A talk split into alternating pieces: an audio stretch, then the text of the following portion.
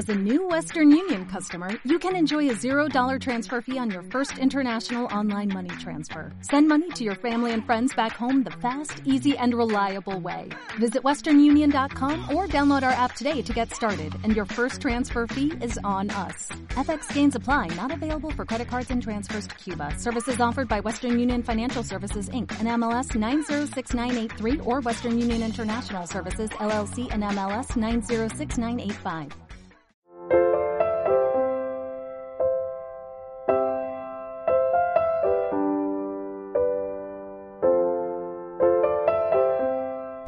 Radio Claret América presenta Cristo Jesús y sus otras ovejas con Álvaro León. Un programa para entender la homosexualidad y su gran diversidad. ¿Jesús hubiera rechazado a un pastor homosexual? ¿Cuál es la posición de la Iglesia Católica frente a la homosexualidad? Estas preguntas y otros temas explicados con el titular de este programa. Con ustedes, Álvaro León. Aquí iniciamos.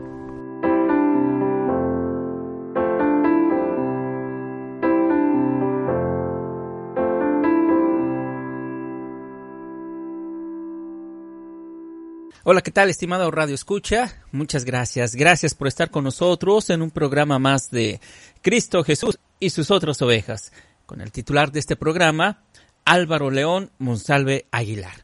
Muy bien, ¿qué le parece si usted y yo nos vamos a este maravilloso país, a Colombia, precisamente, para darle la más cordial bienvenida al titular de este programa? Álvaro, ¿cómo te encuentras? Bienvenido. Eh, muchísimas gracias por el saludo, muy bien, espero que todos y todas también muy bien aquí saludándolos desde Medellín, Colombia, a quienes están en nuestro programa de Cristo Jesús y sus otras ovejas, con Jorge y conmigo. Gracias, Álvaro.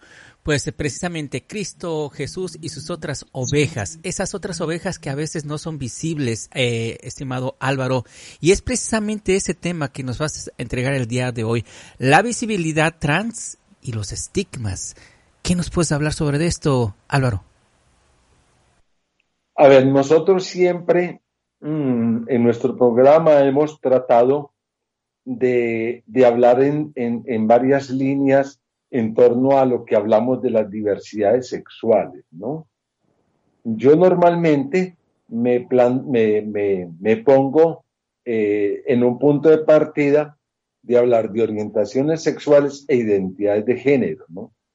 En orientaciones sexuales hablamos de las personas eh, que coloquialmente llamamos gay o personas lesbianas o personas bi, ¿no? y, en la, y, en, y, en, otra orilla están todas eh, las identidades de género. Me, me explico.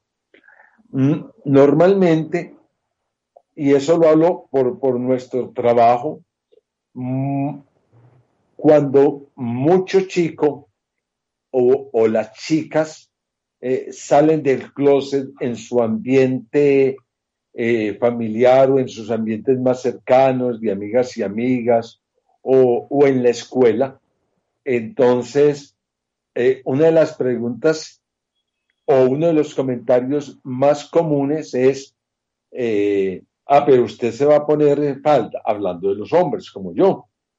Ah, es que usted, eh, ah, usted es gay, pero, pero entonces eh, se va a volver travesti. Eh, se confunden esos dos elementos. Y, y, no, no es así, ¿no? El hecho de que yo sea, me identifique como un hombre cisgénero, para hablar en los términos de hoy, yo me comporto como un hombre, pero digamos que mi afecto y, mis deseos sexuales están con otro hombre. Eh, en las chicas lesbianas, pues los afectos eh, y su sexualidad está en relación con otra chica. las personas bisexuales de un hombre con una mujer o con un hombre o una mujer que está con otra mujer y un hombre. Ahí estamos hablando de orientaciones sexuales. Pero el mundo trans, el mundo, esos tránsitos eh, nos colocan en otra perspectiva, ¿no? Es, eh, es un tema eh, tal vez un poco, vuelvo, como tú lo dices, Jorge, como en un sentido de, de complejidades, ¿no? Son las personas que muchos tampoco están de acuerdo con el comentario que voy a hacer, dicen desde pequeños o desde pequeñas, eh, dicen, yo no me siento cómodo o cómoda con el cuerpo que yo tengo. Eh, digamos, hablando de un chico que quiere llegar a ser chica, dice, eh, ese cuerpo de chica está dentro de mí pero no corresponde a lo que, eh, a lo que soy, a lo que soy eh, para, para, el, para el mundo común y corriente, ¿no? No tengo senos, eh, me, tengo muchos vellos, mis órganos genitales no corresponden a, ¿no? Eso no significa, eso no significa que también, pues, en las manifestaciones del, ser humano, pues hay uno de, un comportamiento, digamos, muy masculino, otros tal vez un poco femenino, unas chicas que no son tan femeninas, sobre todo pues en nuestro mundo latinoamericano, en donde esa realidad de ser hombre y ser mujer está tan marcado por nuestra cultura heterosexual. Pero centrémonos en lo que queremos hablar hoy. Es en las personas que quieren hacer un tránsito o de hombres a mujeres o de mujeres a hombres. Lamentablemente, y todos los estudios, todos los elementos sociológicos eh, han colocado a esta población, hablo de hombres que transitan y de mujeres que transitan eh, en una situación de vulnerabilidad supremamente alta, alta. Incluso aquí quisiera hacer un comentario, de ello hay una película de una chica que transitó, que transitó hacia lo masculino norteamericana Matthew Shepard, Shepard eh, que fue, fue crucificada. De ella hay una película, ¿no? Eh, y era un chico que se entendió que estaba en un cuerpo que no era el de él y hace un tránsito y se asume como mujer. Y eh, es descubierta en esa realidad de mujer, de mujer trans y es crucificada y muere después de estar dos o tres días eh, en un madero como Jesús, ¿no? Es una historia supremamente eh, dolorosa. y esa es la historia de muchas chicas hablo, hablo fundamentalmente de, hombres que están transitando a ser chicas en nuestra cultura, ¿no? Eh, hay un gran problema educativo, hay un problema de salud, hay un problema de, de posibilidades económicas. Empecemos, ¿no? Muchos de estos chicos que empiezan a hacer este tránsito mm, tienen que huir siendo muy niños o muy, sí, muy, muy jóvenes de sus casas, ¿no? Entonces, el primer elemento que aparece truncada en la vida de ellos es la educación. Son con personas de un nivel de escolaridad supremamente bajos, ¿no? El, otro elemento, entonces tienen que huir de, sus, de, de, sus regiones, ¿no? Hablo un poquitico de lo que yo conozco de mi tierra colombiana y de lo que uno va leyendo, por ejemplo, desde México, ¿no? Entonces, buscan fundamentalmente ciudades en donde aparecen desde el anonimato. Pongo un ejemplo, ya no es Luis Alberto, sino que puede decir, yo soy Alexandra, ¿no? Entonces, eh, esta niña, esta adolescente, entra en un círculo vicioso de explotación sexual, de, de múltiples violencias, múltiples violencias, violencias eh, de la sociedad, eh, de un Estado que no les brinda las, las posibilidades de crecer como personas, como seres humanos. Eh, y así sucesivamente, y con un tema que termina con un tema de, salud. Entonces muchos muchos que se convierten en muchas eh, no tienen una identificación jurídica. Eh, hablo de Colombia, porque es la realidad que yo conozco. Eh, para nosotros es necesario tener un documento de identidad. Entonces, muchos, muchas de ellas ni siquiera tienen eh, una cédula de ciudadanía o un registro eh, civil. Porque vuelvo y lo repito, mi querido Jorge y quien nos escucha, eh, han tenido que salir huyendo de sus casas y de su entorno de, pueblo por el hecho de la discriminación y de, y de las múltiples violencias a las que están a las que son sometidas. También los estudios nos dicen eh, que son personas, eso ya sí hay, eh, son cosas medibles y medidas, son personas que en la gran mayoría de las veces su eh, llegarían aproximadamente a los 35 años de edad, cuando en Colombia el promedio de edad de una mujer ya está en los 78 u 81, estas chicas tienen 40 años menos de vida. Ya hay un gran problema otra, otra situación a las que ellas están se sienten que tienen que afrontar. Entonces, como ellas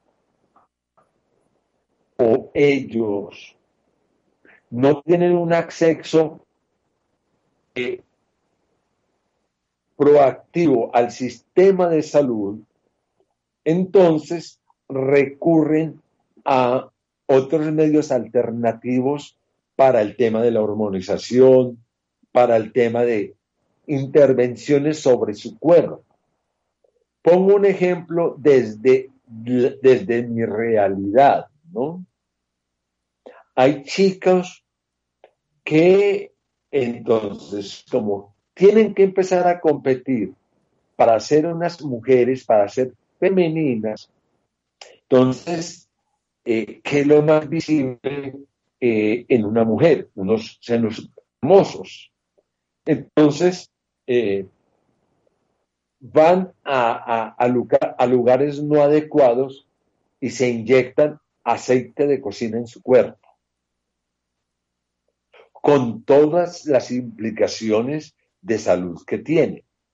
Uno de los mayores riesgos que hay cuando una persona trans eh, empieza estas intervenciones sobre su, sobre su corporalidad, es que como van en, lugares no adecuados, entonces, si no se aplica bien el aceite, puede llegar a que coja una vena, tapón la vena y tienen que llegar a los hospitales.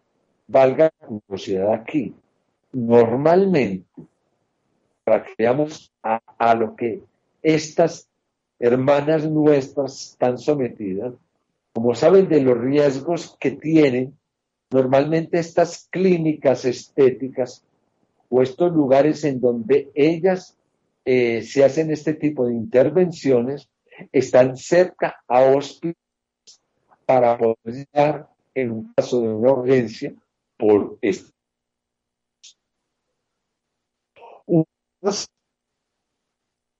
Dolorosamente hay que decirlo, y consta, eh, les introducen silicona líquida. Y al introducirse silicona líquida, va a pasar lo mismo. A esa sí automáticamente tapona músculos, tapona venas y muchas, muchas llegan de trombosis a los hospitales. Nosotros eh, en nuestro trabajo, por propender una atención adecuada y diferenciada en salud, hemos procurado y hemos hecho una lucha muy grande para que el sistema de salud en Colombia provea los adecuados que estas chicas tengan calidad de vida. ¿no? Porque muchas de ellas y muchos de ellos en una de estas intervenciones muere. Ese es un elemento eh, que quisiera como poner en, la bandeja de, la problemática a la que ellas se encuentran eh, día a día confrontadas. Eh, el otro tema es mm, el tema educativo.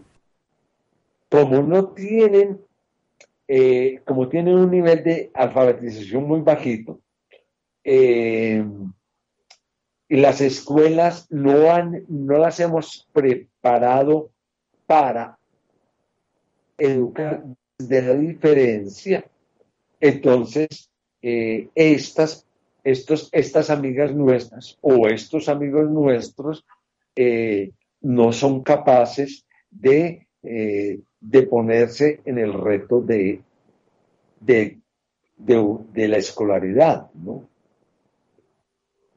En medio de este panorama tan, tan, tan, tan conflictivo, fuera de eso, eh, entonces la gran mayoría de nuestra población trans está sometida, entre comillas, a vivir en la calle, con lo que la calle significa de vulnerabilidad, de violencia y de maltrato.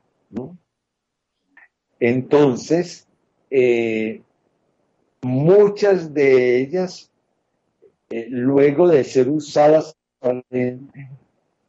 eh, son golpeadas y asesinadas, ¿no? Otras por el hecho de estar habitando la calle, entonces eh, hablamos aquí de Colombia, la Policía Nacional, la Guardia Nacional en otros países, etcétera, etcétera, las acosa, los grupos al márgenes de la ley les pide vacuna, eh, un impuesto por, por, estar en una calle. Eh, y ni hablemos, creo que esto ya te lo, he comentado, mi querido Jorge, eh, con, con, con, nuestras iglesias, ¿no? Yo, le, yo lo he sentido con mucho dolor eh, lo hablo desde, desde, desde mi camino eclesial eh, cristiano, me duele mucho que uno las invita a participar de, de un grupo en la fe y no se sienten capaces porque ellas en su esquema mental y en su esquema de vida se sienten totalmente impuras. Y dicen, es que a mi Dios, Dios no me quiere porque es que yo soy una travesti o soy un travesti. Entonces, eh, a uno le duele mucho que no son capaces de, en esos lugares que deberían de ser de acogidas, ellas son rechazadas. Entonces no son capaces de entrar a una iglesia, ¿no? Eh, eso a mí me, ha marcado a mí profundamente, profundamente. Hay una cosa muy linda aquí, mi querido Jorge, que cuando yo las he visitado en, en, los hoteles donde ellas viven, en sus apartamenticos, tienen su propia capilla, tienen su, su, altar, tienen la imagen del Señor de, de Jesús, tienen de la Virgen, tienen un rosario, tienen de sus santos de devoción, y, y ellos y ellas eh, en esa esquina se sienten eh, que hay un Dios amoroso, pero esa iglesia amorosa para ella se convierte eh, en un signo de discriminación, ¿no? Eh, y esa es una tarea muy grande o retos que tenemos, que tenemos. Pero en medio de este panorama que me podría decir Jorge, Álvaro, qué programa tan, qué, qué panorama tan oscuro, tan, tan, tan, de tanta, de tan, valga, valga, la repetición, de tanta oscuridad, eh, ¿qué hay? ¿Que hay, hay alguna luz? Eh, poco a poco hemos logrado. Eh, yo tampoco soy tan negativo. Colombia tiene una experiencia, un camino recorrido en ese sentido, ¿no? Ya hemos logrado que el Estado eh, vea a estas personas en, su realidad de ser ciudadanos y de ser ciudadanas en plenitud, eh, ya tenemos elementos jurídicos para que eh, una chica o un chico pueda recurrir al sistema de salud con las complejidades y las barreras que pone, pero tenemos un tema que llamamos el, recurso del amparo constitucional o en, o en Colombia lo llamamos la tutela, para que el sistema de salud eh, las atienda en la integralidad y de un modo diferenciado. Pongo un ejemplo. Es que no es lo mismo llegar a una mujer como tu esposa Laura, a donde un ginecólogo, por un problema X de salud, a llegar una chica trans como Andrea o como Daniela, amigas mías, eh, al sistema de salud colombiano y que el ginecólogo no está preparado para atender desde la diferencia y desde las diversidades. Entonces, e, el ginecólogo la, va a mirar eh, como ese hombre con unos enredos eh, de salud eh, de tránsito, ¿no? Valga una pequeña observación. Eh, las chicas trans eh, son muy propensas, por ejemplo, a un tema del cáncer de mama, por todo este tema de intervenciones. Hubo muchas chicas como mm, no están acompañadas eh, por el sistema de salud, empiezan a tomar cualquier tipo de hormonas para, para el tema de su hormonización y eso implica una serie de problemas porque todos los cuerpos no están adecuados para el mismo tipo de hormonas, ¿no? Porque ellas se aplican hormonas para el tema de feminizar su cuerpo o de los hombres en tránsito para, para eh, o, de, o de mujeres en el tránsito para hombres para masculinizar su cuerpo, ¿no? Uno de los hechos que hacen el tema de las hormonas es, por ejemplo, el tema de las vellosidades, ¿no? Entonces, eso. Y entonces, el tema de las hormonas serie problemáticas que eh, los ginecólogos a nuestra población trans no están adecuadas. Pero como decía, ya, ya tenemos herramientas. Otra herramienta que tenemos es que eh, ante ese documento mm, que nos identifica eh, como ciudadanos y ciudadanas, eh, ya, la, ya se puede, aquí en Colombia teníamos unas características, o hombre o masculino o femenino, ¿no? Ya uno, ya una chica trans o un chico trans puede llegar a, la, a, esta instancia jurídica a decir, hágame el favor y me cambian eh, que mi género, porque yo no soy masculino, sino que soy femenina. U otros, hay un, caso muy bonito, es yo, yo no me identifico ni como hombre, ni como mujer, ni como masculino, ni como femenino, sino como eh, género no, no, no binario, ¿no? Porque ahí hay una problemática, pero son casos muy particulares, ¿no? Eh, ya tenemos eh, hospitales, acá por ejemplo en la ciudad de Medellín, que han aprendido y están aprendiendo a atender desde la diferencia, ¿no? Esas son, esos son en, palabras más cortas que, largas eh, las vulnerabilidades a las cuales nuestra población se siente eh, retada el día a día, se siente retada a vivir con dignidad, se siente retada a ser reconocida como ciudadano, como ciudadana, se siente retada a ser amada o rechazada por una iglesia que dice eh, usted no es bienvenida o no es bienvenido, ¿no? Valga hacer la observación aquí con lo último que comento mi querido Jorge. Poco a poco uno va sintiendo incluso aquí valga la polla con este camino en el que nos ha puesto el Papa Francisco de sinodalidad, de que algunas iglesias están empezando a hablar ya en esos términos de las de ver desde las diversidades.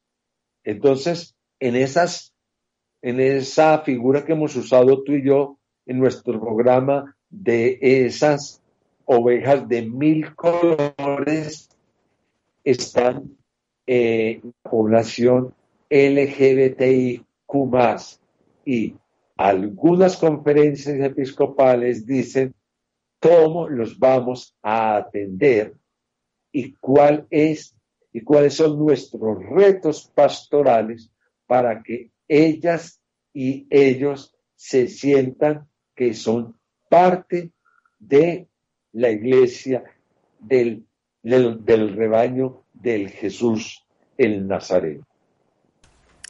Así debe de ser, estimado eh, Álvaro. Estaba escuchando atentamente y claro que sí son historias eh, muy tristes. Eh, como bien lo apuntas, afortunadamente también hay una luz de esperanza. Hay organizaciones este, y personas como tú que brindan el apoyo, el ánimo y sobre todo en no perder la fe de que son igual que todos y todas eh, y que no se les debe de negar nada, ni servicios médicos, ni amor, eh, nada absolutamente, nada, eh, estimado Álvaro. Estamos por concluir, Álvaro, el programa, pero de esta manera, ¿cómo concluyes tu tema? ¿Qué mensaje le entregas a tu público de Cristo Jesús y sus otras ovejas? Pensando en esa pregunta que tú me haces, Jorge, yo creo que el primer reto es cuando en la familia, en la familia de cualquiera de estas personas, eh, mm, se están enfrentando a esta realidad. Yo creo que muchos, muchas familias no tienen la respuesta, porque, vuelvo y lo repito, estamos educados para vernos desde el mundo de la desde el mundo de la heterosexualidad, desde el mundo del patriarcado. Si hay amor, que creo que lo hay, es decir, yo no, yo no me siento capaz, yo no, yo no entiendo tu realidad, pero alguien me puede ayudar. Y es tratar de buscar un grupo de apoyo o una persona de apoyo. Mira, familia, la familia X. Yo, yo no sé, mi, mi, mi, mi, hija o mi hijo me está diciendo, yo no me siento eh, capaz de seguir viviendo con este cuerpo y buscar un grupo de apoyo y decir, ¿yo qué le puedo decir? Antes que de un portazo sacar a este hijo y tirarlo a la calle. Mis familias amadas, ustedes no saben lo que esa persona va a empezar a sufrir y a vivir. Ustedes no se imaginan. Y perdónenme si soy duro con lo, con lo que estoy diciendo. De eso, Dios sí les va a cobrar cuentas. Claro. De eso, Dios sí les va a cobrar cuentas. Porque muchos de ellos y muchas de ellas, al verse rechazados o rechazadas de su familia, van a tener una carga de sufrimiento por siempre. Y esa carga se la van a cobrar no a ellas y a ellos, sino a quienes les cerraron la posibilidad de ser amados y amados. yo diría, busquen un tercero, capaz. Perdona, mejor que me alargue ahí en la respuesta, ¿no? No, adelante. Lo digo desde confianza. Mm, yo tenía un sobrino que yo, siendo él muy niño, yo intuía que él iba a ser, eh, iba a ser homosexual. Y lo hablaba con, con especialmente con, con mi cuñada. Y ella llorando me decía, es que por mí no hay problema. Es por la sociedad. Él progresivamente eh, eh, empezó a explorar su vida, no sé si lo había contado, pero lo hablo de lo que yo tengo. Y, al final se asumió como un chico gay. y este niño, este, este adolescente, se siente plenamente amado por su madre, por su padre, su compañero, su amigo, su novio, como lo quieran llamar, es plenamente aceptado por nosotros. Y sus padres, Diana y Oscar dicen, preferimos que mi hijo y Mateo estén aquí en mi casa, estén aquí en la casa y no estén en la calle sometidos a mil peligros. Eso ha logrado que eh, este sobrino mío tenga una libertad y se sienta acompañado, ¿no?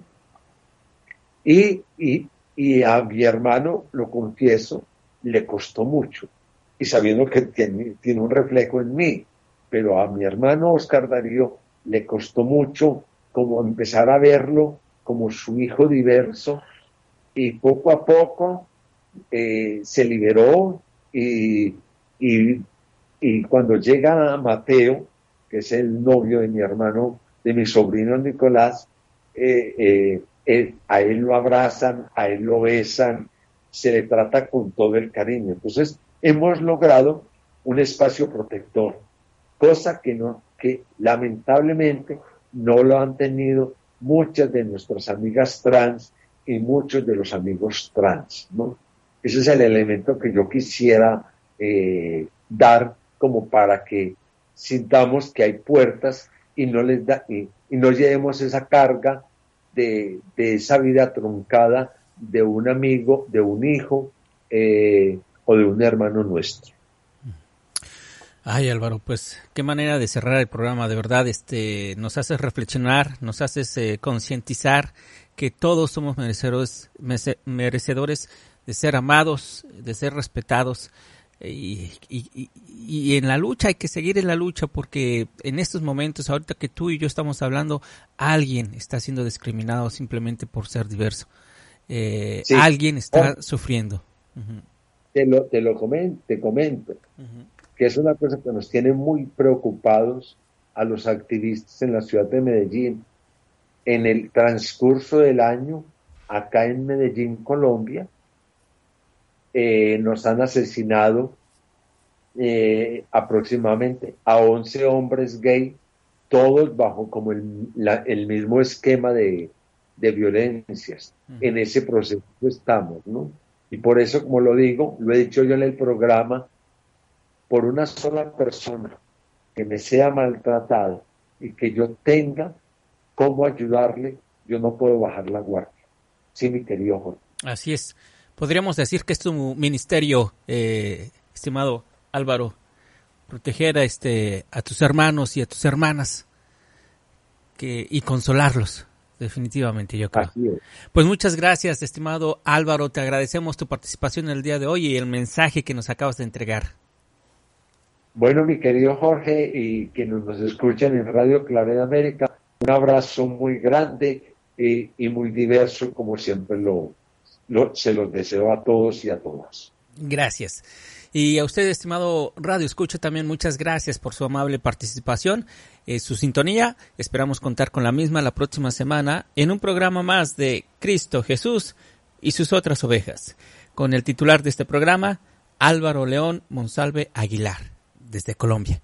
Por el momento, le mandamos un fuerte abrazo. Cuídese mucho. Hasta la próxima.